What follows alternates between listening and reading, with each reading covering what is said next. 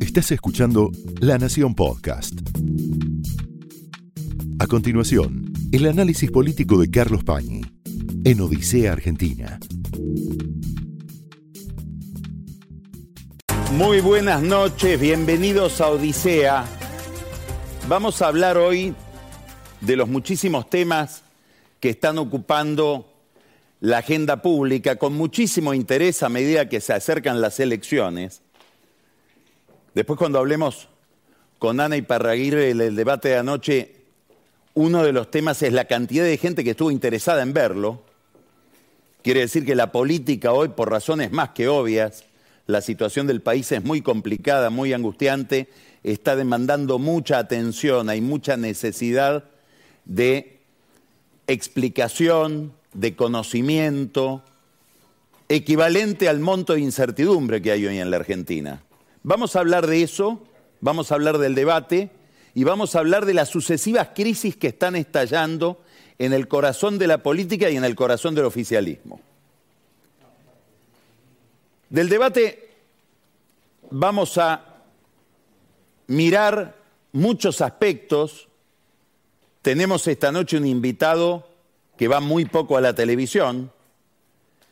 Es un experto en debates porque pasó buena parte de su vida asistiendo y protagonizando debates en el Congreso, que es Augusto Alacino, por años presidente del bloque peronista en toda la época del, del alto gobierno de Carlos Menem, en aquella etapa un gran protagonista de la vida parlamentaria. Vamos a mirar cómo mira un político clásico esta escena de hoy. Y Camila Perochena nos va a llevar también a la historia de los debates. O sea, vamos a referirnos a esto de muchos ángulos. Me interesa solo destacar algunos rasgos principales de lo que vimos anoche. Lo primero, lo más curioso, es muy probable que los que tuvieron un mejor desempeño sean los que tienen menos posibilidades de ganar. Me estoy refiriendo a Juan Schiaretti, que más allá de sus insistentes referencias a Córdoba, tuvo posiciones muy interesantes, muy claras respecto de la economía y de la política, y a Miriam Bregman, que se desempeñó con extraordinaria soltura. Es evidente, bueno, es trotskista, están acostumbrados a la discusión, están acostumbrados por método al estado de asamblea y lo demostró anoche, más allá de sus posturas, que son, como hay que esperar de un trotskista, muy radicalizadas y por momentos dogmáticas. La propuesta más interesante tal vez fue, pasó casi al azar, pasó sin que se pusiera el foco en el tema, dos veces lo dijo, Juan Schiaretti habló de, un, de una institución que está en el centro del drama argentino hoy. Muchas veces no se entiende el rol que cumple porque es un rol extraordinariamente cifrado, porque es técnico, es el Banco Central. Pocas veces la discusión pública argentina estuvo tan situada en el problema de la moneda, por lo tanto en el problema del Banco Central y de el tipo de conducción que tiene que tener esa institución. El debate es tan intenso que mi ley insiste en que hay que cerrarlo. Ahora dice que lo va a cerrar más tarde pero que quiere cerrarlo. Y ayer Schiaretti dijo que hay que entregarle el Banco Central a la oposición para garantizar la autonomía política de esa institución. Algo similar a lo, a lo, que la Constitución establece para la Auditoría General de la Nación, que debe estar siempre en manos, por su propia naturaleza, que fiscalizar en manos de la oposición al Ejecutivo. Más allá de estos dos candidatos, el resto parece haber repetido argumentos publicitarios. Acá quiero ser claro, no me estoy refiriendo, no es el que mejor estuvo, al que mejor le fue fue a Sergio Massa. ¿Por qué? Porque la sacó baratísima. Y aquí llama la atención lo que ocurrió anoche. Primero porque el resto de los candidatos casi se concentró en mirar a Massa como ministro de Economía con lo cual lo eximió de tener que hacerse cargo de una tonelada política que es la tonelada que pesa el kirchnerismo hoy en la opinión pública. lo redimieron, lo eximieron de tener que dar explicaciones sobre el gobierno de Fernández, del que él es ministro. Es decir, Massa pudo cómodamente instalar delante de los demás candidatos el ardid, muy inteligente de su parte, de que él tiene que ver con los dramas de un gobierno que comenzaron cuando él ya todavía no, se había incorporado. Él dice, todo lo anterior no me corresponde, a pesar de que era presidente de la Cámara de Diputados. Es decir, él elige de qué se va a hacer cargo y de qué no, y los demás le admiten esa elección. ¿De qué estoy hablando? De que no apareció en el debate la palabra OTESUR, no apareció la palabra vacunatorio VIP, no apareció en el debate la condena por el manejo de la obra pública en Santa Cruz, no apareció en el debate el cumpleaños de Fabiola Yáñez, no aparecieron las vacunas rusas, no apareció la jueza Figueroa. No apareció el fiscal Scapolán, que es un fiscal relevado por su vinculación con el narcotráfico y, y, defendido solo por una fuerza política, el Frente Renovador de Sergio Massa. Todo esto pasó de largo por hacer una lista corta, porque tampoco aparecieron los autos de AISA, comprados a un sobreprecio muy difícil de explicar a última hora antes de irse. También el kirchnerismo está enojado con Massa porque dicen, nosotros nos degañitamos diciendo hay que frenar a la derecha y cuando Massa la impugna por sus ideas económicas respecto del bimonetarismo, a Patricia Bullrich le reprocha querer ser como Venezuela o como Cuba, que son países, tal vez Massa no lo sabe, que para el kirchnerismo son modélicos. no son los únicos agujeros de este debate que pone de manifiesto el nivel que tiene hoy la política en la Argentina, el nivel intelectual, el nivel discursivo, el nivel de complejidad en el análisis de los problemas. Mi ley, cuya bandera principal es la renovación de la política, es la impugnación absoluta a lo que él llama la casta no mencionó en ningún momento la palabra legislatura. La palabra chocolate no pasó por sus labios, corroborando para muchos que es parte del sistema en ese reparto de dinero, por vía directa o indirecta. En mi ley hay cosas curiosas, una que es muy importante, muy importante, pensando que puede ser presidente, está en condiciones electorales de tener la chance de ser presidente.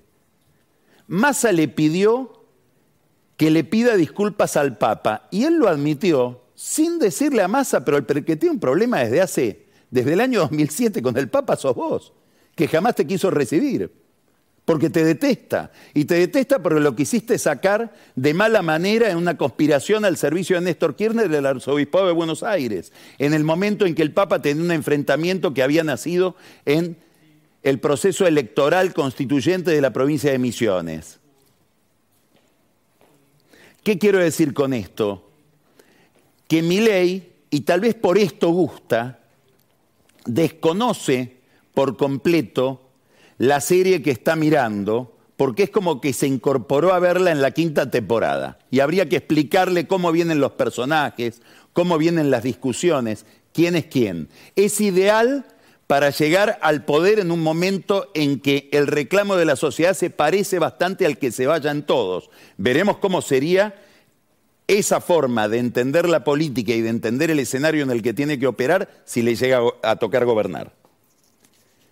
A propósito del Papa, a propósito de la religión en esta campaña, es un fenómeno curioso, como pocas veces se vio.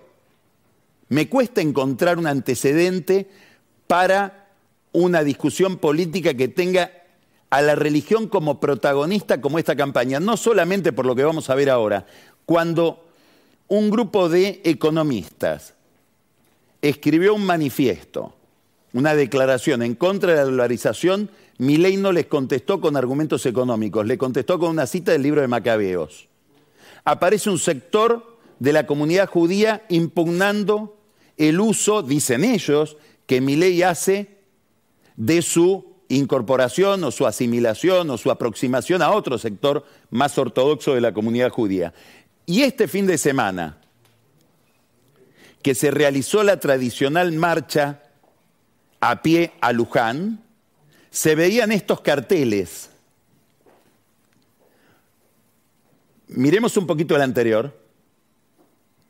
No a la venta de órganos y niños, cuidemos la vida.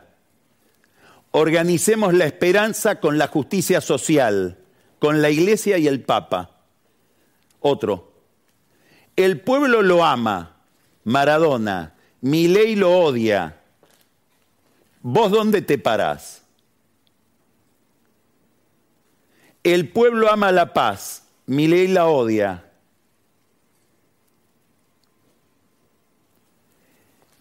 El Sagrado Corazón, el pueblo lo ama, mi ley lo odia.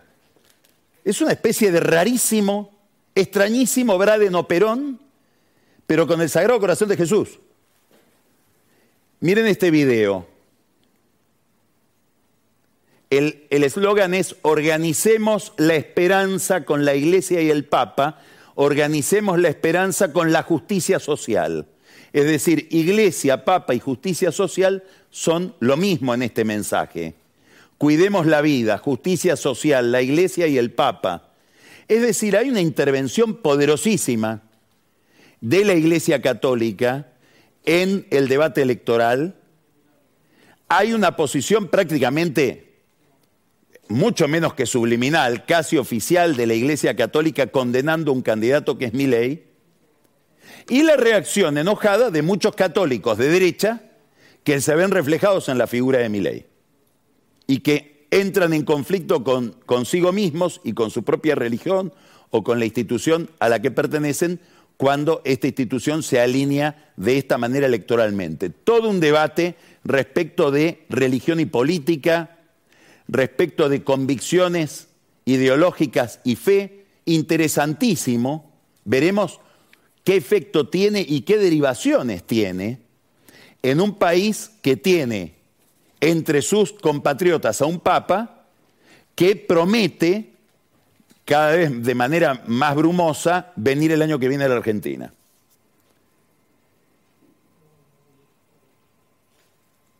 Este es el debate, este fue el debate del país donde estalló el caso Insaurralde. Es todo parte del mismo paisaje.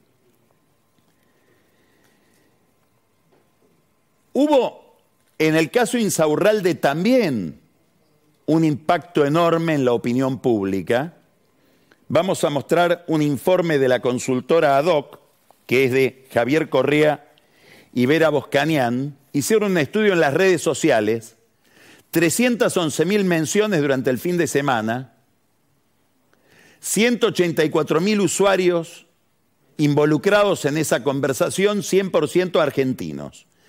Dice la gente de ADOC, equivale el impacto en las redes sociales del caso Insaurralde al atentado contra Cristina Kirchner y al juicio por Fernando Báez Sosa, que como sabemos fueron dos episodios que concentraron muchísimo la atención. Es decir, estamos ante un caso que moviliza muchísimo a la opinión pública en un momento muy sensible desde el punto de vista electoral. Por eso también llama la atención que este caso casi haya pasado de refilón anoche en el debate.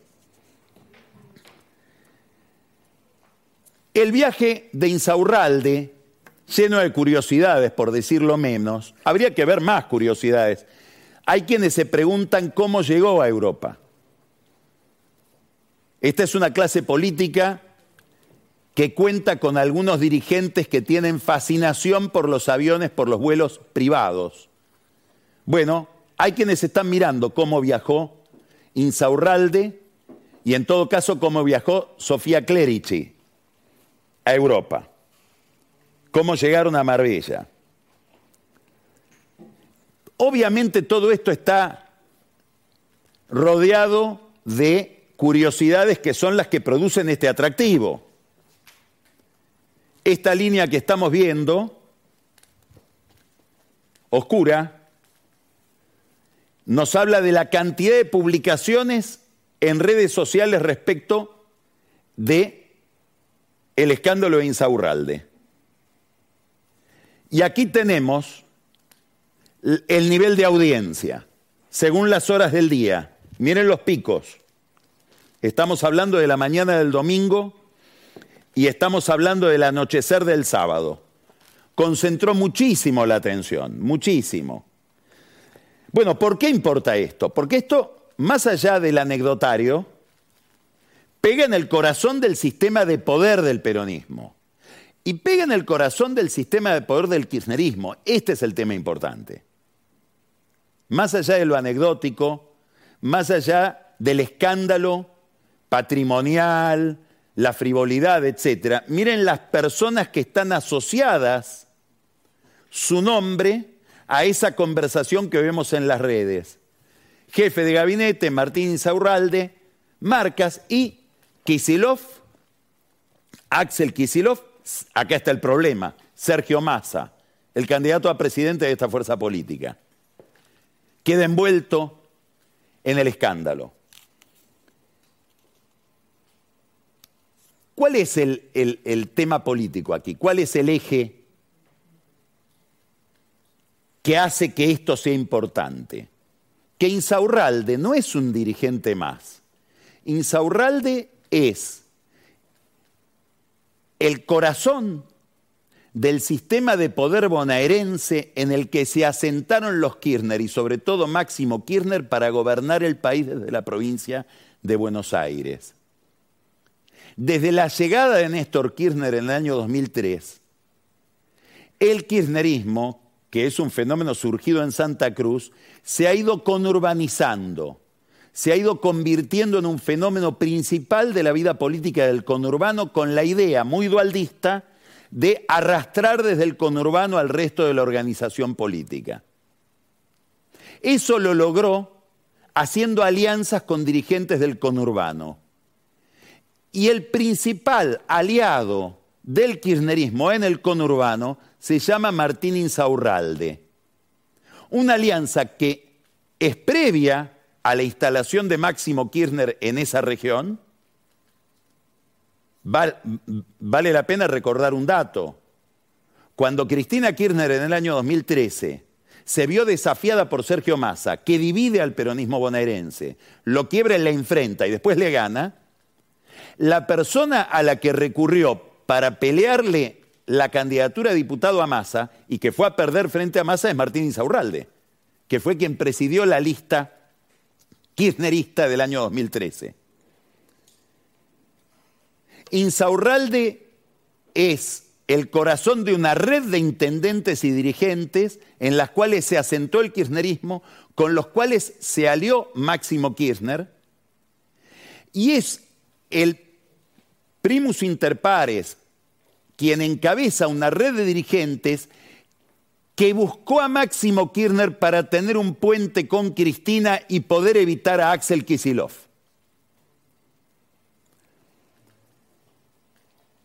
En el 2019 es muy probable que Máximo Kirchner hubiera preferido a Insaurralde antes que a Kisilov como candidato a gobernador.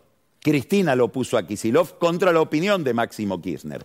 Máximo Kirchner pasa la boleta en el 2021, dos años después, cuando se derrumba el peronismo en la provincia de Buenos Aires y pierde las elecciones, lo intervienen a Kisilov con Insaurralde. Lo llama Cristina a una larga reunión de horas en el Calafate y le dice, vas a tener que admitir que Insaurralde, cuyo estilo detestás, sea el interventor de tu gobierno en la provincia. Y Axel Kisilov tuvo que sacrificar y desplazar a Carlos Bianco, que era su mano derecha e izquierda, y tolerar que Insaurralde sea jefe de gabinete. Por eso ahora, consternado y a la vez con satisfacción, disuelve la jefatura de gabinete para hundir ese experimento que había ido en contra de él. En el 2023, Máximo Kirchner quería que Insaurralde sea el vicegobernador de Kisilov. Por eso, estando Máximo Kirchner en China, Kisilov se apresura a decir ante los medios, la fórmula va a ser Kisilov-Magario, para abortar la posibilidad de que le pongan a Insaurralde como candidato a vicegobernador.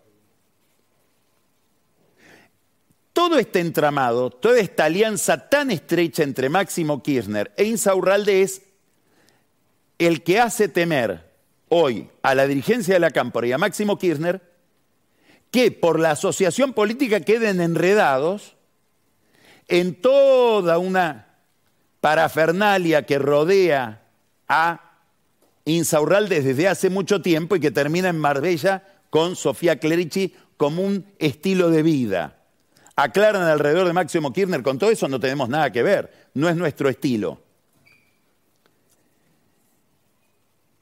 El poder de Insaurralde es impresionante en la provincia de Buenos Aires. Federico Termín, que es el presidente de la Cámara de Diputados, fue puesto ahí por Insaurralde. Está ahí porque es de Insaurralde. Y Otermín es el responsable de Chocolate Rigau, es decir, del que recaudaba extrayendo fondos del cajero automático de 7 y 54 en La Plata con 48 tarjetas de empleados bonaerenses. Por encima está Otermín y por encima, políticamente, el responsable de todo eso se llama Martín Insaurralde.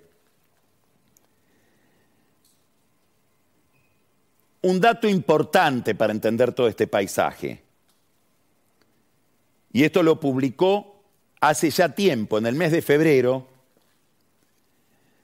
Marcelo Veneranda en La Nación, 20 de febrero del 2023, contra lo que dicta la ley 15.000, votada en 2017, ya no se publica el patrimonio de los legisladores en la legislatura bonaerense. Este es el comienzo, de, vamos a decirlo así, de la gestión Insaurralde, de la gestión Otermín, también de la gestión Kisilov.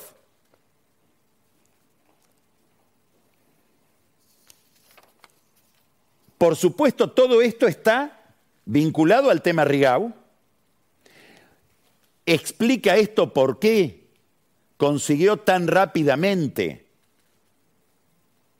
la política bonaerense, los jefes políticos del peronismo en La Plata, que dos camaristas anulen la causa por la cual estaba detenido Rigau y ahora, después va a hablarnos con mucho detalle Daniel Vilota de este tema, la Cámara de Casación debe resolver, escuche bien esto, la Cámara de Casación bonaerense de la Justicia Provincial tiene que resolver si esa anulación es correcta o no. ¿Y qué le piden los políticos? Si vas a reabrir la causa, reabrirla después del 22 de octubre, dejanos llevar a las elecciones. ¿Por qué? Porque ¿cuál es el temor? Que antes del 22 de octubre se abra el celular de Chocolate Rigau y estalle la política bonaerense por esa apertura.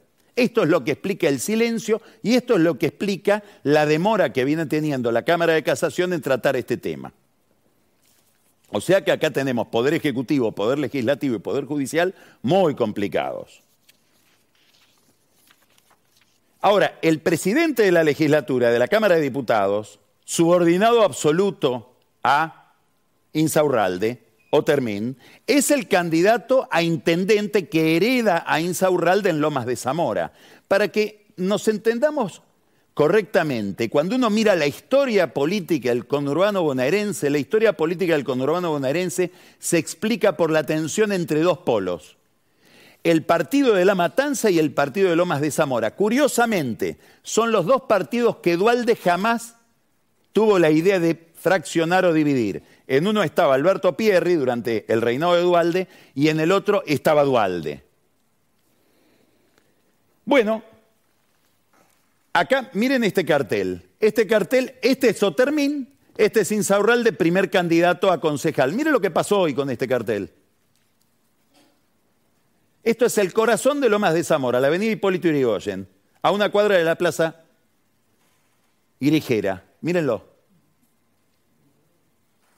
Se van. Pondrán uno de Otermín dentro de poco. ¿Por qué? Porque Massa pidió, con toda lógica, que Insaurralde deje de ser candidato a concejal en la lista de Otermin, dicho de otra manera, en la lista de Kisilov, en la lista de Massa. Es decir, Insaurralde era una figura en esa boleta. Ahora, no hay que mirar solamente a la legislatura bonaerense cuando uno mira el poder de Insaurralde dentro de la provincia.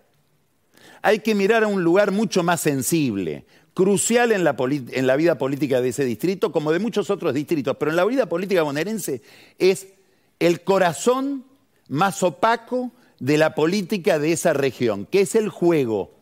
¿Por qué? Porque todo lo que es juego en la, en la provincia de Buenos Aires lo maneja Insaurralde.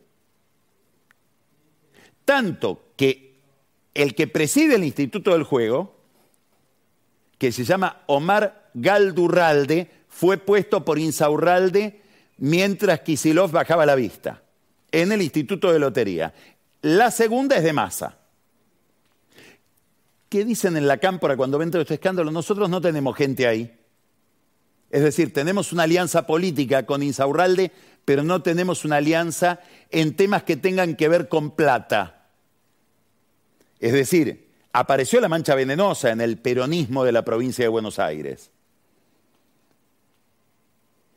En este sentido, Insaurralde proviene de toda una dinastía, uno de cuyos eslabones, muy importante y muy poco conocido, se llama Juan Peredo. Juan Peredo es el inventor de toda una estructura de negocios alrededor del juego. ¿Dónde lo pusieron a Peredo? En el Tribunal de Cuentas está. Dedicado hacer auditoría de los negocios que mejor conoce. ¿Para qué lo hará? ¿Para que esos negocios se transparenten y terminen? ¿O para garantizar que nadie mire? Es una pregunta nomás. Este es Peredo. En el mundo, usted no lo conoce, en el mundo del juego es un nombre de los más conocidos, tal vez el más conocido. Ahora, esto proviene de una dinastía, como decíamos. ¿Por qué? Porque Insaurralde, el que estalló en Marbella, era el yerno, su primera mujer fue la hija de Hugo Toledo, mano derecha e izquierda de Dualde. El hombre al que Dualde, cuando llegó a la provincia de Buenos Aires, nombró nada menos que en el Ministerio de Obras Públicas. Acá tenemos el casamiento de Insaurralde con la hija de Toledo. Va a haber un caso de arqueología, a ver si podemos encontrar la foto. Bueno, una pena que no la podamos ver porque es interesante. Insaurralde viene del corazón de Dualde y después se convierte en el secret, acá lo tenemos, no, en el secretario privado de una figura principal del dualdismo, también poco conocida, acá lo tenemos. Este de pelo largo, Martín Insaurralde, la hija de Toledo y el padrino de la boda, Carlos Menem. Mira a dónde nos remontamos. De aquí viene Insaurralde. Después se convierte en secretario privado para todo servicio, sobre todo aclaran los que conocen el tema servicios logísticos, es decir, llevar y traer cosas, del hombre que manejó eternamente el juego en la provincia de Buenos Aires por mandato de Dualde, Jorge Rossi, que terminó siendo intendente de Lomas, renunció misteriosamente y ahí se hace cargo como reemplazante Martín Insaurralde. Jorge Rossi parece que dejó la política. Los que conocen bien la provincia de Buenos Aires dicen que hoy es un gran productor agropecuario y hablan con envidia de sus campos. Rossi, Insaurralde, Dualde, Toledo generaron a un personaje en todo ese ecosistema, por llamarlo de alguna manera. Daniel Mautone es el gran vinguero de este sector. Y Mautone, curiosamente, es socio en tres bingos de Daniel Angelici. Los dos Danieles. ¿Quiere un sistema? Acá lo tiene. Es la casta de la que no habla mi ley. En el corazón de este sistema está Insaurralde que empieza a tener problemas penales. Y acá hay algo para destacar. Hubo una denuncia de Ricardo López Murphy hoy con Eugenia Talerico. Hubo una, una denuncia la semana pasada en la justicia por enriquecimiento ilícito para que se investigue a Insaurralde de el abogado Enrique Abogadro, pero me interesa sobre todo una denuncia especial que se adelanta como corriendo a la denuncia de López Murphy y Talerico hoy en la justicia federal. Hay otra de Spert también. Y es la denuncia del abogado, un abogado conocido, muy conocido, que se llama Marano. Este abogado, Gastón Marano, ¿por qué digo que es muy conocido? Porque curiosamente fue el abogado de Gabriel Carrizo, uno de los copitos investigado por el atentado a Cristina Kirchner. Cuando se conoció que Marano era abogado de los copitos, apareció que Marano era asesor de quien es el gobernador electo de Chubut, Ignacio Torres, en la comisión de, los organismos, de control de los organismos de inteligencia. A Marano se, se ve que le gusta el mundo del espionaje y la inteligencia. Se apresuró a hacer una denuncia antes de la denuncia de López Murphy en el juzgado de Federico Villena, juzgado federal de Lomas de Zamora, íntimo amigo de Insaurralde. Entonces, los que entienden del tema procesal dicen, ¿es una denuncia contra Insaurralde o es una denuncia a favor de Insaurralde para que el caso lo tenga Villena antes de que empiecen a investigar los jueces que reciben denuncias hoy? Porque esta se realizó en domingo, cuando era el último horario del turno de Villena. Villena, un juez extraordinariamente eh, eh, eh, controvertido, que trabajó haciendo los peores trabajos para la Secretaría de Inteligencia o la AFI de Macri y después trabajó para investigar a la AFI de Macri. Es decir, cruza el, el riachuelo de ida y vuelta cuantas veces uno se lo pida. Ese juez hoy tiene la prioridad o va a reclamar la prioridad para investigar a Insaurralde, su íntimo amigo. Y lo curioso de la, de la denuncia de Marano es que se empeña más en investigar a Sofía Clerici que a Insaurralde. Y uno pensando mal, tal vez no merecen que piense uno mal, pero uno pensando mal dice, daría la impresión de que es Insaurralde que quiere controlar la Clerici, que es la que lo hizo estallar en las redes sociales. Clerici, ¿por qué hizo lo que hizo? ¿Por despecho de alguna historia? ¿O Clerici trabajó para alguien? ¿Y ese alguien es alguien de la política? ¿O es alguien de fuera de la política? ¿De alguna mafia que lo venía controlando Isaurralde desde hace tiempo? De las tantas que hay en el conurbano bonaerense. Por no hablar del juego, podemos hablar de la droga.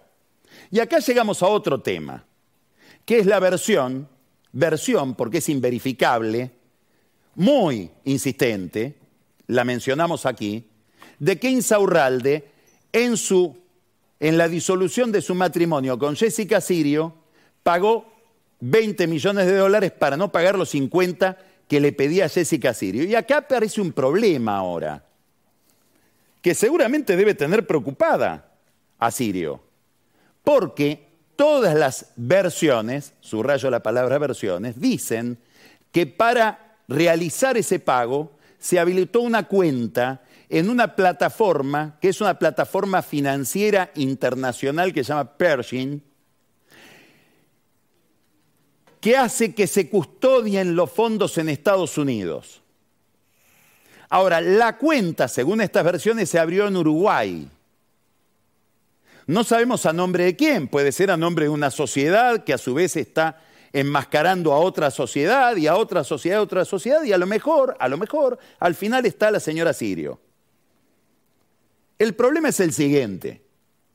El banquero que abrió esa cuenta, en este nuevo contexto que estalla en Marbella, cuando hay ya cuatro causas que investigan a Insaurralde por enriquecimiento ilícito, no ir al Banco Central del Uruguay a decir, señor, autoridades, yo tengo acá una operación sospechosa.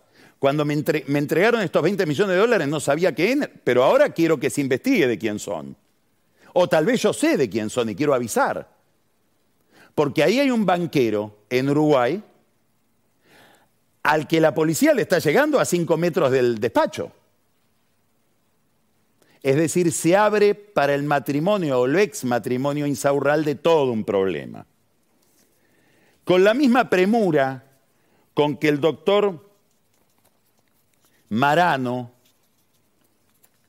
fue al juzgado de Villena a hacer la denuncia. Tal vez Marano ni sabe que Villena es uno de los mejores amigos de Insaurralde.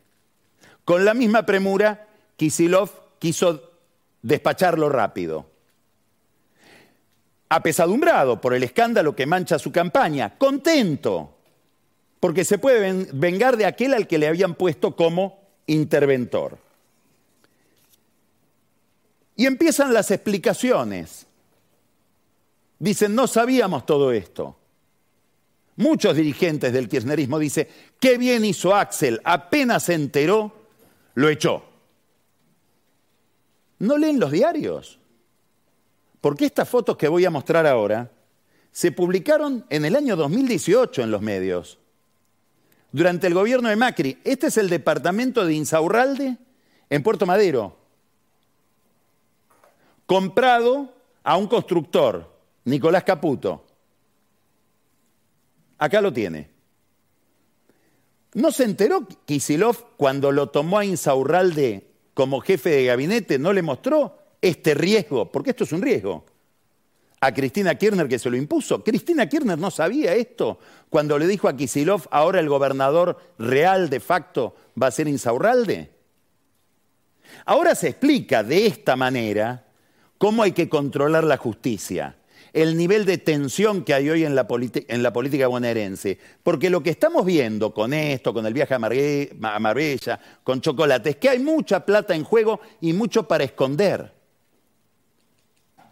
Y en un sistema donde hay mucha plata en juego y mucho para esconder, la alternancia es un problema, porque lo que está en discusión no es solamente el poder institucional, son fortunas como estas. Hoy hubo una entrevista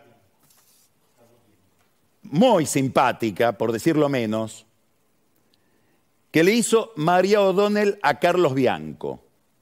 Carlos Bianco es un funcionario desde el punto de vista moral intachable, nunca ha tenido un reproche, igual que Kisilov, es la mano derecha de Kisilov, el que le manejaba el Clio en la provincia de Buenos Aires cuando hacían campaña.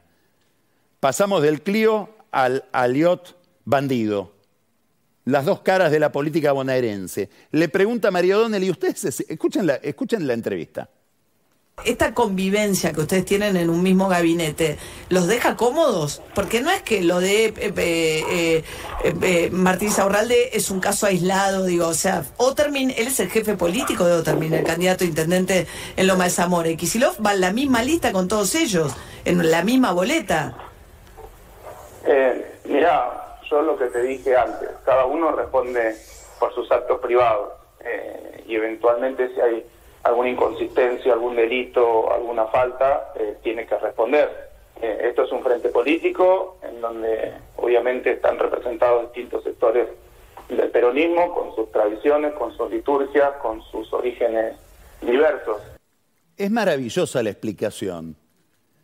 Lo que dice Carlos Bianco es esto se explica por la diversidad que es constitutiva de un frente político. Y tenemos distintas tradiciones, y una palabra divina usa, distintas liturgias. Está nuestra liturgia de ir con el Clío y está la liturgia insaurralde de navegar en el bandido por las costas de Marbella con una supuesta novia que publica, sugiriendo que se lo regalaron, el Rolex, la cartera Louis Vuitton, etcétera, etcétera. Son liturgias, no son delitos. Este es el nivel de desconcierto que hay hoy en la dirigencia política, el mismo nivel de desconcierto que explica que Massa haya pasado gratis por el debate de anoche sin que le hablen de Otesur. Ahora, dentro de este contexto empieza a resquebrajarse un sistema de poder había una fisura muy importante. Andrés Larroque, el cuervo Larroque, se fue de la cámpora. Es un aliado de Kisilov que organizó, Kisilov, el miércoles pasado un acto en Ensenada con el intendente Seco, con el intendente Ferraresi de Avellaneda, un acto contra Máximo Kirchner, al que Máximo Kirchner fue como invitado, pero le pidieron que no hable, parecido a aquellos actos que organizaba la reta lo saludaba a Macri como si fuera un anciano jubilado, acá está nuestro presidente, gracias Mauricio, algo así le hicieron a Máximo Kirchner la semana pasada y esta fractura empieza a agudizarse. Hay quienes dicen que va a haber alguna manifestación en este sentido el jueves que viene, este jueves. El resquebrajamiento es tan importante que Cristina Kirchner tuvo que llamarlo al Cuervo Larroque para hablar de nuevo con él y ver si se puede suturar un sistema que la tiene a ella a la cabeza.